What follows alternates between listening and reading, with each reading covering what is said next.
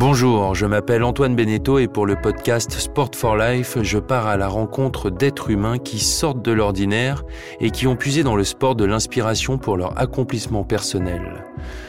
Le sport est une école de vie, c'est le message porté par la Fondation Sport for Life depuis plus de dix ans, autour de quatre valeurs que le sport transmet, le respect, la solidarité, la persévérance et la passion, ainsi que ses bienfaits. Franck Bruno est corse, il a 56 ans, plongeur et sauveteur en mer. À 18 ans, il perd une jambe à la guerre du Liban sur le porte-avions Foch. Il se décrit comme un aventurier et un homme libre qui a réussi l'ascension du Kilimandjaro, la traversée de l'Atlantique à la rame avec Dominique Benassi en 54 jours, également amputé d'une jambe, ou bien la traversée de la calotte glaciaire du Groenland en autonomie. Il a aussi descendu le fleuve Yukon en autosuffisance en kayak. Il est aussi le fondateur et président de Bout de Vie, une association qui vient en aide à des personnes amputées pour leur permettre de prendre conscience que la vie vaut la peine d'être vécue malgré l'amputation. Bonjour Franck Bruno, comment allez-vous? Bonjour, ben, très très bien, merci, très très très content d'être avec vous. J'ai listé quelques-uns de vos accomplissements suite au drame que vous avez vécu, mais quel a été le processus qui vous a permis de vous relever? Le déclic a, été assez compliqué, assez violent. Bon, je perds une jambe à l'âge de 18 ans, la guerre du Liban, 10 jours pour être rapatrié en France et je me retrouve à l'hôpital militaire de, de Sainte-Anne à Toulon. Et, et, là, pour moi, c'est un drame parce que j'ai l'impression d'être seul au monde. Et j'ai un papa qui est euh, très très rustique, très dur et qui m'a qui m'a juste insufflé euh, cette phrase soit tu vis plus fort qu'avant, soit tu te fous en l'air. Et ben, j'ai choisi de vivre plus fort qu'avant, mais ça a été compliqué parce que je suis tombé sur des personnes qui pensaient pour moi, qui avaient défini que j'étais handicapé. En vérité, j'ai compris que j'étais juste différent. Et ça, ça a été ce déclic. Et le grand, grand déclic, c'est d'avoir intégré l'école des plongeurs professionnels et d'être sorti major de promotion en France devant 150 euh, valides. Là, là vraiment, euh, ça m'a recadré et ça m'a donné le goût de, de, vivre plus fort qu'avant. Quel rôle a joué le sport dans votre reconstruction?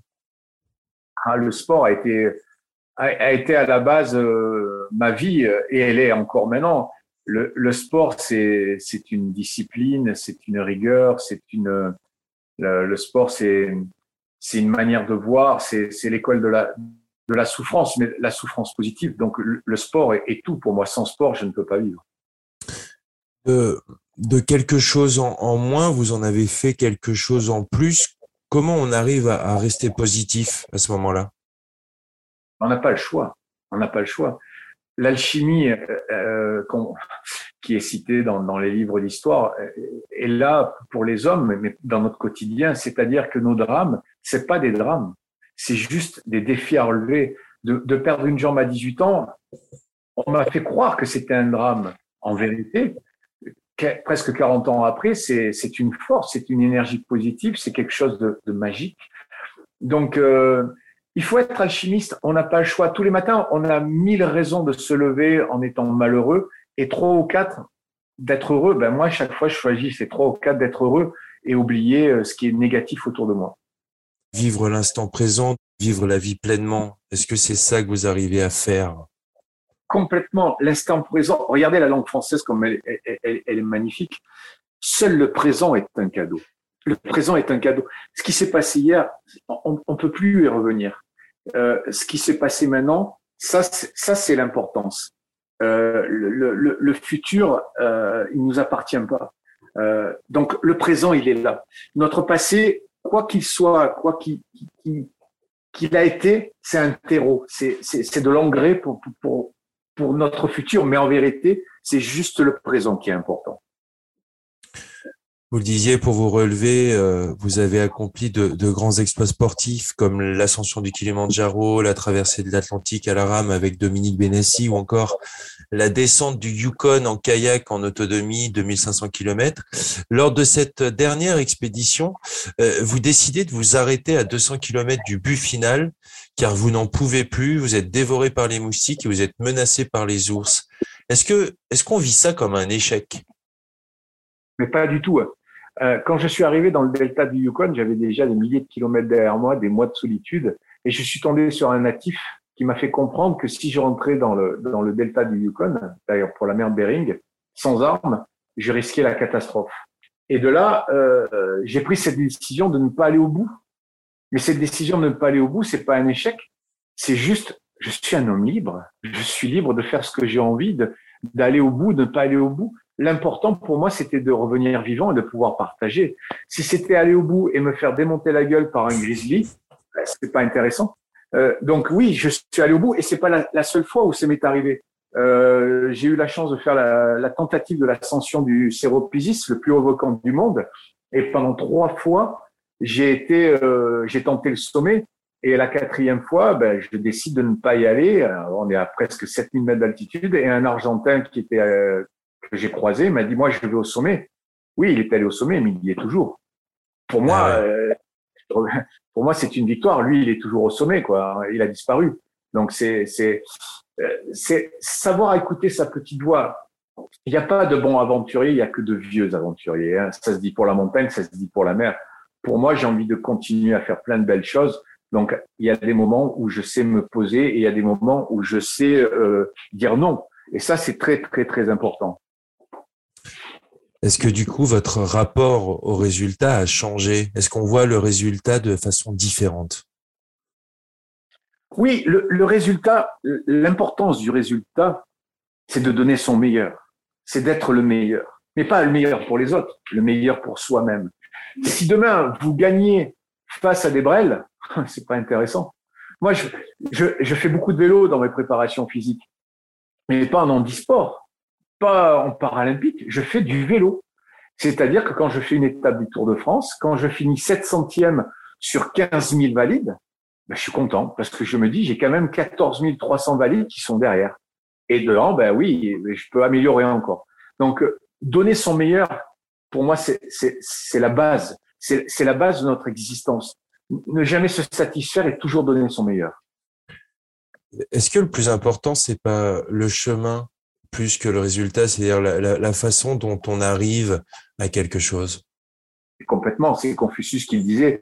Euh, ce n'est pas le sommet qui est important, mais c'est le chemin qui y mène. Mais tout à fait, c'est initiatique.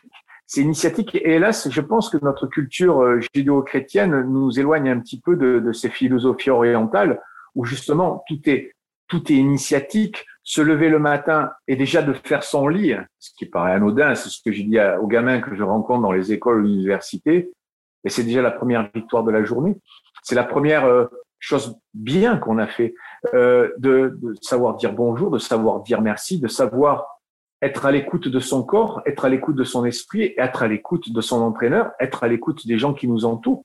Ça, c'est très, très important. Après la victoire, c'est ce qu'on veut bien en faire. Une victoire, c'est très très facile à obtenir. Il suffit de bosser. Par contre, rester ce champion, c'est encore plus compliqué.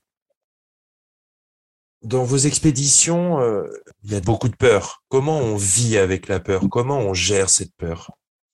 La peur et le doute sont nécessaires. La peur et le doute sont venus mes alliés. Euh, il y a le stress négatif et le stress positif. Euh, alors c'est bien beau en, deux mots de, de, de dire ça, mais j'ai eu plein de, de, de, périodes de ma vie avec de gros stress, avec de, grosses frayeurs. Et chaque fois, ça a été ce recul en me disant, OK, il y a le feu dans la baraque, comment je gère pour pouvoir sortir, pour pouvoir sauver le maximum? Et bah, quand j'ai eu mon carton, euh, porte-avions Foch, Liban, pas de soins, je me retrouve en mille morceaux. Bah, ce qui m'a sauvé, c'est me dire l'instant présent et tu gères. Tu gères tout doucement, tu gères euh, par étapes. C'est pas pas vouloir euh, tout avoir tout à l'instantané. C'est juste être. On, en revient dans cet instant présent et, et du coup la peur, elle prend moins d'importance. Par contre, elle est nécessaire. La peur et, la doute, et le doute sont nécessaires parce que si on est euh, avec des acquis, oui, moi je suis un champion, je suis le meilleur dans ma discipline, on va au carton. Ça c'est évident. Par contre, si on a le doute et la peur qui sont derrière et qui vous qui vous guident, regarde, que peut-être là, tu vas pas avoir de plan B. Bon, mais le plan B, euh, j'en ai pas. Oui. Pourquoi? Pour telle et telle raison. Ok, je vais faire ça. Mais c'est nécessaire. Ce dialogue avec le doute et la peur est nécessaire. Mais par contre, comme euh, tout dialogue, il faut pas se laisser envahir. Et ça se travaille, hein, ça se travaille au quotidien. Ça se travaille euh, la peur de perdre sa compagne, la peur de perdre son travail, la peur de, de que son fils se drogue, la peur de et plein de choses. C'est nécessaire, mais ça ne doit pas être euh, pour moi euh, quelque chose de négatif. Au contraire. Vous vous êtes fixé des, des objectifs très hauts. Comment vous vous êtes donné les moyens d'atteindre ces objectifs? Ben, un papier blanc. un papier blanc. Quand, avec euh, Dominique Benassi, on a décidé de traverser l'Atlantique Arabe, c'était une course qu'avec des valides. C'était qu'avec des valides. Et c'était tous des gars qui avaient fait les JO en aviron longue distance, etc., etc. On a pris, voilà, nos qualités, nos défauts. Alors, le, dilemme du, de l'entraîneur, du sportif de haut niveau, je travaille mes qualités ou je travaille mes défauts? Et on, a choisi, on a choisi. Euh, il faut le bon bateau. On a trouvé le bon bateau. Il faut une bonne préparation physique. Ben, Doumé 15 fois champion du monde d'Ironman. Euh, il a un mental hors norme pour ça. Donc lui, c'est lui qui a mis, a mis, au point. Et puis on s'est entouré de bonnes personnes. Euh, une, diététicienne assez pointue qui, qui nous a filé des, des, des, ficelles pour, pour pouvoir euh, bien nous nourrir. Et chaque fois, ben, ce papier blanc, on cochait, on cochait, et à la fin, ben, on a vu que ce papier blanc, il y avait beaucoup de positifs et, et très peu de négatifs. Finalité, on finit troisième, donc je rappelle que des valides. On finit troisième et le dernier équipage arrive 30 jours après nous. 30 jours après nous. Et on en revient à notre accident. Doumé, c'est un coup de fusil à bout portant euh, qui lui a coûté un genou, donc euh, amputation fémorale. Euh, les Anglais nous ont posé cette question, mais quelle a été votre préparation physique? Ah oui, Franck, la guerre du Liban, moi, un, fusil un coup de fusil à bout portant. Et, et, ça, ça a été notre force. Donc, on en revient. Nos malheurs, c'est juste des défis à relever. Nos malheurs, c'est juste de l'initiation, de l'initiation. En plus de vos aventures, vous avez euh, créé une association, euh, Bout donc qui vient en aide à des personnes amputées pour leur permettre de prendre conscience que la vie vaut la peine d'être vécue malgré l'amputation. Euh, vous proposez des stages de survie et des tas d'activités pour les personnes amputées, je le disais donc. En quoi ces activités sont si importantes dans la reconstruction des gens que vous aidez? Toutes les personnes que, je, que, je, que Bout reçoit, on les reçoit dans un cadre normal. C'est-à-dire, euh, chaque année, le fil rouge, c'est une semaine en mer. Et euh, pendant cette semaine, on fait de la voile, du kayak, euh, de la plongée sous-marine, de l'apnée. Mais rien n'est adapté au handicap, même pas moi.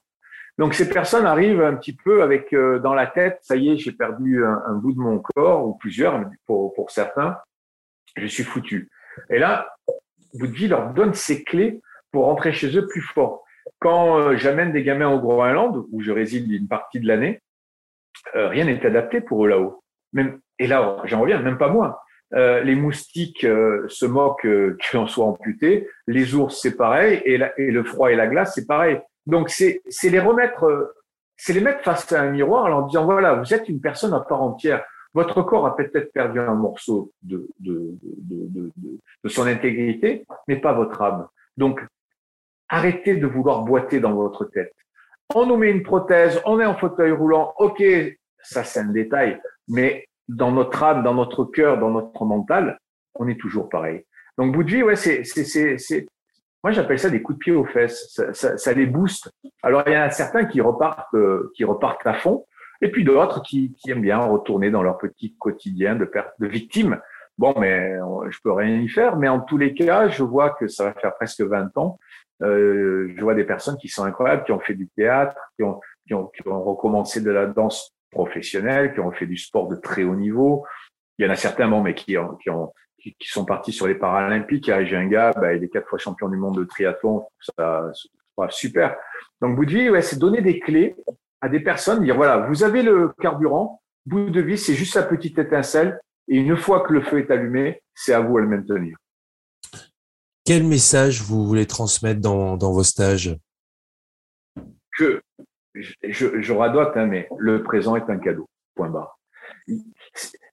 On ne peut pas revenir en arrière. On ne peut pas. C'est impossible. Moi, je ne peux pas retourner à 18 ans, à 19h17, parce que c'est à 19h20 que je suis passé sous l'avion. Je peux pas. Donc, du coup, cet instant présent, il est magique. Euh, et, et surtout être réaliste de savoir ce qu'on veut vraiment dans la vie. Est-ce qu'on veut paraître? Ou est-ce qu'on veut être Moi, en tous les cas, c'est réglé comme une pendule. Je veux juste être et pas paraître. Paraître ne m'intéresse pas. Je n'ai pas une belle voiture, je ne, je n'ai pas de, de belles fringues. Non.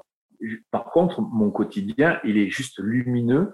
Et euh, quand on est lumineux, ben, rien ne sert de briller si on n'éclaire personne. Et de voir que j'ai cette communauté de personnes, et pas forcément qu'esquinté autour de moi, qui, qui, qui, qui trouvent de l'espoir dans mes dires, quand je me retrouve avec euh, des, des, des, sportifs de haut niveau euh, professionnels valides et qui me prennent pour les coacher, pour leur donner de l'énergie, je trouve ça miraculeux de la vie en me disant, ben, ce drame, ça apporte de l'énergie aux gens. Donc, euh, on, on, on, est tous vecteurs de lumière. Donc, à nous d'être ces, ces, petites lucioles, quoi. Est-ce qu'il y a aussi une notion d'esprit d'équipe et, et de solidarité? Est-ce que ces notions se dégagent lors de vos stages? Ah, mais complètement euh, alors, j'organise des stages donc de survie avec des valides, histoire de ramener des sous pour l'association. Là, j'ai fait un stage avec un, pilote de, de, Air France. Euh, son frère euh, est défenestré. Euh, je suis avec un monsieur qui est à la retraite, qui a 69 ans, qui fait pas forcément du sport, avec un gars qui fait de l'ultra trail. Enfin, une mixité terrible, mais l'effet de solidarité a fait qu'il y a eu une fusion du groupe ou quand on est arrivé euh, au bout de quatre jours euh, où on devait arriver, il y a eu une émotion terrible.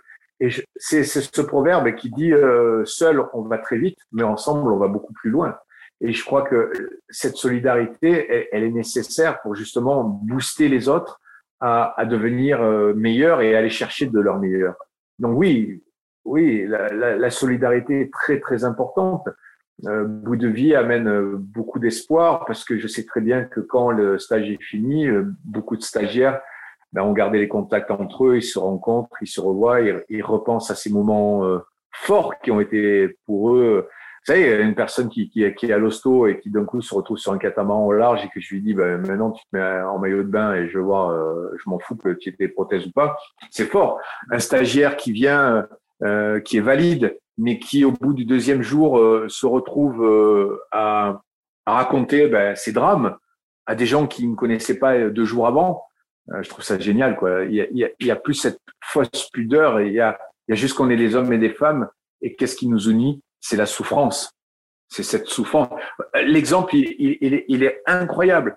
Quand il y a ces tarés là qui font des attentats, quelques jours après, on voit tout le monde marcher dans la rue main dans la main c'est la souffrance qui unit les hommes. Et, et, et, et si on n'est pas unis, on peut pas avancer. Ça, c'est pas possible.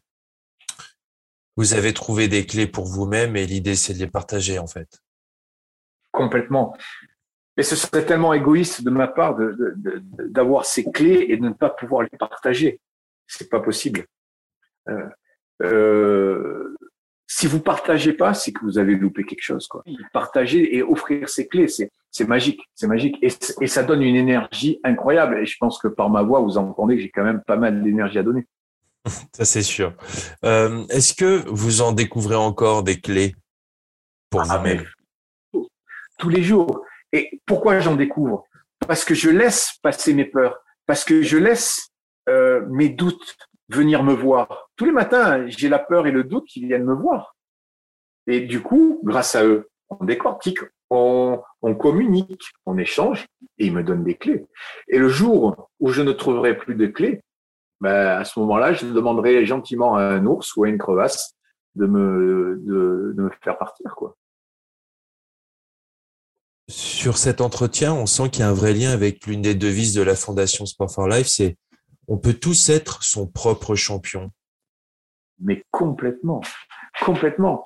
Mais on est tous des champions en devenir, tous sans exception. Il faut s'en donner les moyens.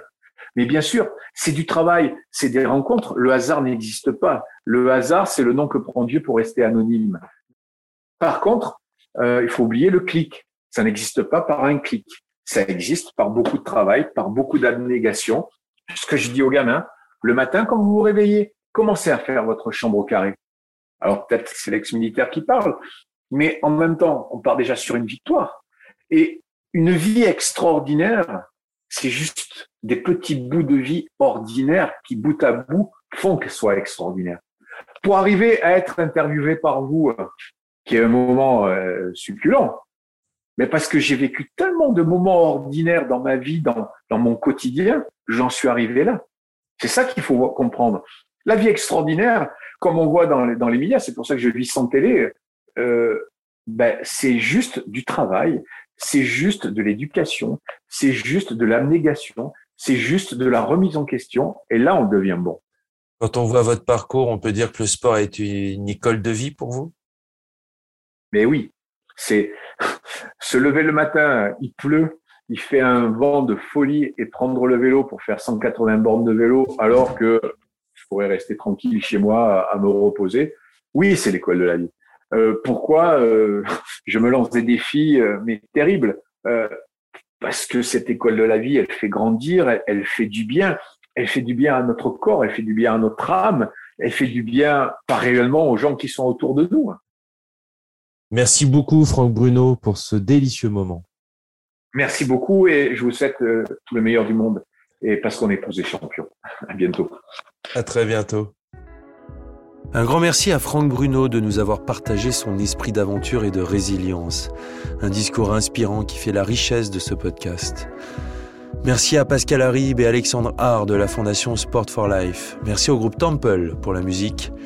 Si ce moment vous a plu, n'hésitez pas à mettre 5 étoiles sur les plateformes de podcast. Vous pouvez retrouver la Fondation Sport for Life sur ses réseaux sociaux et sur son site internet www.sport-for-life.ch. À très vite pour un prochain épisode. Vive le sport, vive la vie.